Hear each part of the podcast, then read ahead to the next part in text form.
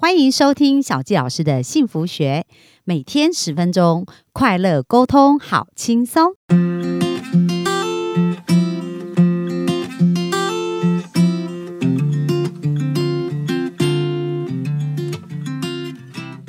欢迎收听小纪老师的幸福学。那非常开心，今天能在空中跟大家见面。那这是我开播的第一天，所以呢，我想要先让大家认识一下我，然后先来聊一聊我自己的故事。那为什么我们的呃节目要做要叫做小纪老师的幸福学呢？那因为我从人生呃有记忆以来到现在啊，我就觉得幸福对我来讲是一个非常重要的字眼。就是我常常在生命当中，不管遇到什么事，我总是会想到，就是我好希望我可以幸福哦，然后我好希望周围的朋友也可以幸福。那幸福这件事这么重要啊，到底怎么样才可以得到幸福呢？所以呢，我就想呃来分享一下啊，就是在我从小到大的一个成长经历当中，其实我就是非常爱结交朋友。那在这个成长过程，其实拥有好多好好的很好的朋友。那后来呢，进入职场，就是呃念书啊，就交了很多好朋友嘛。那很多人进入职场，就常常讲到说，诶，会有那种勾心斗角啦，然后或者会有一些有人在你背后扯后腿的这些经验。不过，我觉得我非常幸运哦，在我整个工作二十几年的职场经验，其实关系呢都是非常的好，就是呃，这是一个很大的祝福哦。因为我记得印象很深刻的部分，就是呃，我在竹科工作的时候啊。然后那时候我们来了一个新的一个稽核主管，那这位稽核主管呢，他其实是在大家眼里他是一个呃非常凶而且让人非常惧怕的角色。为什么？因为他会挑很多主管的一些毛病。那我印象很深刻，就是我们有一个财务主管。那这位财务主管在我们的公司哦，已经呃做了二十几年，快要三十年，就快要退休了。那他也是一个很好的一个人，但是我不知道这一个稽核主管跟他好像不知道什么问题杠上了。那后来甚至这一个财务主管呢，被这个稽核主管呃，据大的说法就是他被斗走了。然后所以这一个呃财务主管呢，已经剩没几年就要退休，他竟然没有做到退休哦，就提前离开公司。那这一个这么呃让大家觉得这么惧怕，或者这么敬而远之的一个呃稽核主管呢？那我跟他的关系又怎么样？呃，因为我这个人哈，就是有一个天生有一种信念跟想法，我觉得呢，就是他表面上怎么对待我，他怎么跟我说，那我就会选择相信这样子的一个部分，所以我并不会因为说呃别人怎么说他，我就这样定义他。那他怎么对我？我也不管他心里怎么想，他表面对我很客气，然后很尊重我，我就会想说，哦，他就是一个尊重我，然后对我很客气的人。那因为这样子的一个对应关系，其实真的蛮特别的。他对我一直都非常的客气哦，然后呢，不管怎么样，他都不会就不会找我麻烦，也不会找我茬。所以在这一个工作经验上来讲啊。后来一直到后来我离开这一家公司，在租客这家公司，我离开的时候，呃，我跟他关系都还算是蛮好的。然后呢，也一直都相安无事。好，所以这是我在职场当中一个让我经验非常深刻的一个故事哦。那另外还有一个也是让我比较深刻的一个经验，就是后来我到了内湖软体园区，然后在内科呢，我也是担任一个主管的一个。职职位，那当我一进到这个公司的时候，我负责的是呃采购的一个部门。那在我们平行的另外一个部门，就是一个财务部的一个主管，也是一个经理哦。那其实我们是属于同职阶，可是呢，这一位经理可能觉得要给人家下马威吧，我也不知道。所以有一次我去请教他，就是因为我们呃。采购的这一些单据，有一些单据需要后端要留到有关于财会这个部分嘛？那所以我刚去不是很多事情，也不是很了解啊。那我就会去请教这个财会的主管，那我就去请教他说：，诶，那我们这个表单应该是要怎么填才会比较好？那这样子我们交给你们的时候需要附什么样的资料或怎么样？那其实我也是还蛮客气在问哦，但是这个主管呢，他却非常凶哦，然后呃。大家他的表情就突然变得，呃，就是很像扑克脸这样子，然后完全没有笑容，然后就很尖锐的跟我讲说：“你以前的做法，请不要带到我们公司来。那你以为你是一个新人就可以改变什么事情吗？我们公司有我们固定的做法，你只要按照这个做法去做，你不要想要改变什么事情。”那我当时其实真的有点 shock，就是有点很受到惊讶，就是诶，其实我也没有对他说什么啊，然后我只是在请教他，但是他就对我非常非常的凶。那我想哦，很多时候我们在职场的人际关系呀，当我们遇到这样子的一个应对的时候，很多人在内心对这个人就会有一些 OS 嘛，然后可能就会觉得说，哦，这个人不好相处啊，或干嘛。可是我觉得我这个人有一个好处啊，就是越是这样子呢，我就越想要挑战，可以跟这个关系变得很好。所以我在当时我就开始在想，诶，那我怎么跟这个财务主管可以有一个好的关系，然后又可以把这个事情解决，但是我又不会委曲求全。所以后来我就想到一个办法，各位你知道吗？人哦，在被赞美的时候，智商都会下降。所以呢，我就开始想了一个办法。哎，我想说，我可以先来付出感谢。那因为我刚到一个新地方，说实在不懂事情真的也蛮多的。然后他们毕竟是老前辈嘛，所以呢，我就开始去观察财务部门这个主管，还有他下面下面的一些职员哦，就是他们的一个呃部门的一个职员。然后我就去观察他们身上有什么好处。那我们要讲赞美。这件事情，他是要真心诚意，而不是虚情假意哦。因为当我们虚情假意的时候，对方也会感受到。所以我就开始在想，哎，那我要如何真心诚意的去称赞对方呢？所以呢，我就开始观察他们的优点。那在呃，我去上班的一个礼拜以后呢，我就准备了一些小卡片。然后这些小卡片里面呢，呃，我就写了在这个财会部门里面呢，他当时我记得他们呃，员工加上这个部门经理哦，财务经理大约应该是有。五个人还是六个人吧，我印象当中。那所以当时我就针对他们每一个人观察一个礼拜，我觉得他们的优点，然后我就写了这张小卡片，然后就呃感谢他们说，因为我刚到嘛，所以有很地方很多地方不了解，需要他们帮忙。然后也非常感谢他们呃愿意当我们的这个支援的一个部门。然后另外呢，我就写了他一个优点去称赞他，我就说，哎，我觉得你讲话的声音非常好听哦，而且沟通的时候呃会让人家觉得很舒服。有一种有一些人是这样，我就这样称赞他。那有关于那个财务主管，说实在要找到他的优点，对我来讲相对是比较难，因为他一开始就给我一个下马威嘛，对我非常的凶。可是呢，人总是不可能没有优点的嘛，所以我就发现哦，他做事其实是非常仔细，而且呢，就是很重视效率，然后在很多的呃流程上，其实也都是非常精准的，可以把很多事情办好。所以我就把他这些优点呢，就写在这个小卡片送给他。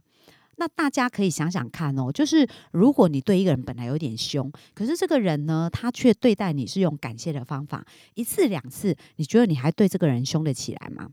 我们常常讲，就是我们不打笑脸人嘛，所以呢，很神奇的哦，就是经过这个事件以后啊，这个呃财务主管跟我的关系啊，马上就从冰点哦变成开始有燃点了。然后呢，接下来呢，我们就再透过后续的一些互动上来讲，因为我内心总是想说，诶，只要我愿意真心对待他，然后感谢他，我相信呢，我们的关系就可以变得更好，然后我们的事情的处理就可以变得更好。那后来这个呃主管他真的哦，他对待别人虽然是比较凶，可是对待我其实是呃态度又变得非常好，而且甚至有一次就是在我们跨呃，因为我们是一个外商嘛，所以我们在跨这个国际在处理一些事情上的时候，我记得有一次我有一件事情没有处理的很好，他还站出来帮我讲话。那在这个过程当中啊，我就发现说，哎，其实我的生命有很多类似这样子，呃，不管是在职场啊，或者是在呃呃人际关系上。那接下来就讲讲亲密关系的情场上面来讲好了，因为呢，呃，我在呃小时候家庭的情况，就让我一直很渴望想要有一个温馨的一个家庭。那当我想要有这样子的一个环境的时候呢，那呃，我在长大以后，大学毕业的隔年，我就很想结婚了。不过呢，在呃，当然人就是可能不是所有的事情都可一定可以按照自己的进度跟自己的期待嘛。那当我非常非常想要结婚的时候，其实我非常努力在经营两性的关系，然后经营呃，就是。交往的一个关系呀，然后有什么样的机会呢？我都会尝试啊去做。不过呢，在这个约会的一个过程当中，呃，我的情感上其实有蛮多波折跟挑战的。那以后有机会再跟大家分享这一些故事。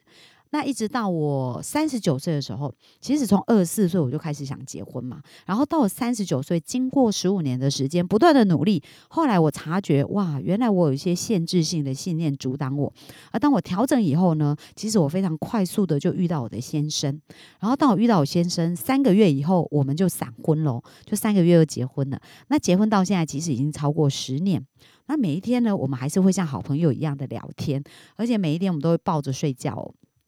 然后他还常常会抱着我，然后一直亲我，然后跟我讲说：“你真的好可爱哦，我好喜欢你哦。”然后我觉得你是我世界上最好的朋友，所以我们两个也有呃，就是在亲密关系上来讲，我们到现在也一直都呃维持着非常好的关系哦。然后再讲一讲我跟好朋友们的相处，就是我老公也常常讲说：“啊，我好羡慕你哦，你为什么拥有这么多的好朋友啊？”所以呢，呃，在跟朋友的关系跟联系上来讲呢，也是有很多很多的一些。经验是觉得非常的美好的，所以呢，对我来讲啊，我的人生真的呃，当然有很多的挫折跟挑战啦。就是，但是现在是呈现一个很幸福、幸福呃的一个状态，所以那就是为什么我想要呃，透过小纪老师的幸福学这样的一个节目来跟大家分享啊，到底我的人生怎么可以从这些困境跟这些挫折当中，然后重新去找到更多这样子幸福的元素。那刚刚呢，我们所讲的全部都是快乐啊，跟幸福的一些经验嘛。那接下来呢，我就要想讲到，呃，我人生一个对我来讲是一个非常大的转折，而且改变我生命很大的一个故事哦。那这个故事呢，其实是发生在我十二岁的时候。那我记得，在我十二岁那时候是国中一年级。那在我国一的时候，即使我们家里有发生一些经济上面的挑战，所以我我当时呃常常看到我的爸爸。那时候我妈妈是在台北工作，然后我跟爸爸呢，我们是住在台南。那那时候我国中一年级，我记得印象很深刻啊。有一天呢，我回到家中的时候，然后看到了一个画面。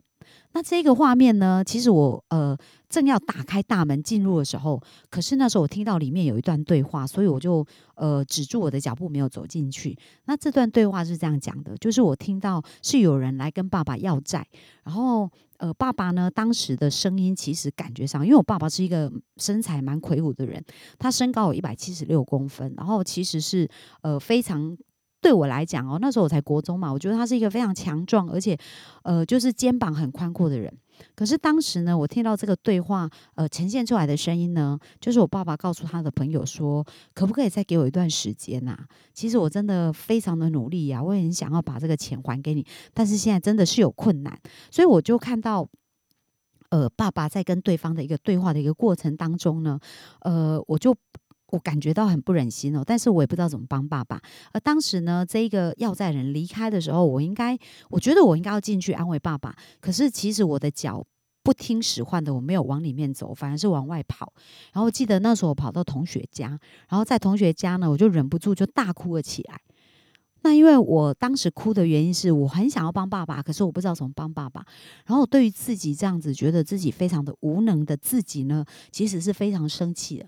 那哭完以后，当然还是要回家啊。那哭完以后呢，我回到家就假装没有事情，然后就一如往常的跟爸爸应对。可是，在我脑中啊，这个画面一直在我的心里，就是爸爸那一个，就是很需要被鼓励、被支持，然后或者很需要那时候有一个人可能拍拍他的肩膀、拥抱他的这一个呃画面，一直在我脑中，但他就一直没有，始终没有发生。因为我本来可以担任那个角色，但是我没有。所以我的心中呢，在这一个画面，在我的心中一直非常的深刻。那后来爸爸就把我们送回去跟爷爷奶奶住，可能他也不想我们去面对这样子的一个呃他生命中的一个经历跟挑战。那过了半年呢，其实有一天我们呃接到一个通知，就是奶奶告诉我们说，哎，不用上学啦。那那时候呢，我觉得很惊讶，为什么不用上学？奶奶说我们今天要到高雄去。那那时候我们是住在园里，那到了高雄呢？我们就跟着奶奶这样一步一步的走嘛。那高到了高雄，其实我们呃进到一个，那是我生平第一次到的地方，就是上面写着大大几个字，叫做高雄殡仪馆。那走到殡仪馆里面呢，我发现我们带被带到一个冰柜，然后我的爷爷啊，然后我的妈妈啊，还有呃一些叔叔啊，他们可能都已经到那地方。那我发现原来我的父亲过世了。然后呢，我们在那边要去看我父亲最后一面。那在我十二岁的一个生命当中，这是一个非常大的打击哦。就是我没有料到啊，就是呃离开爸爸半年的时间，再一次去跟爸爸见面，竟然会是在殡仪馆的冰柜前面。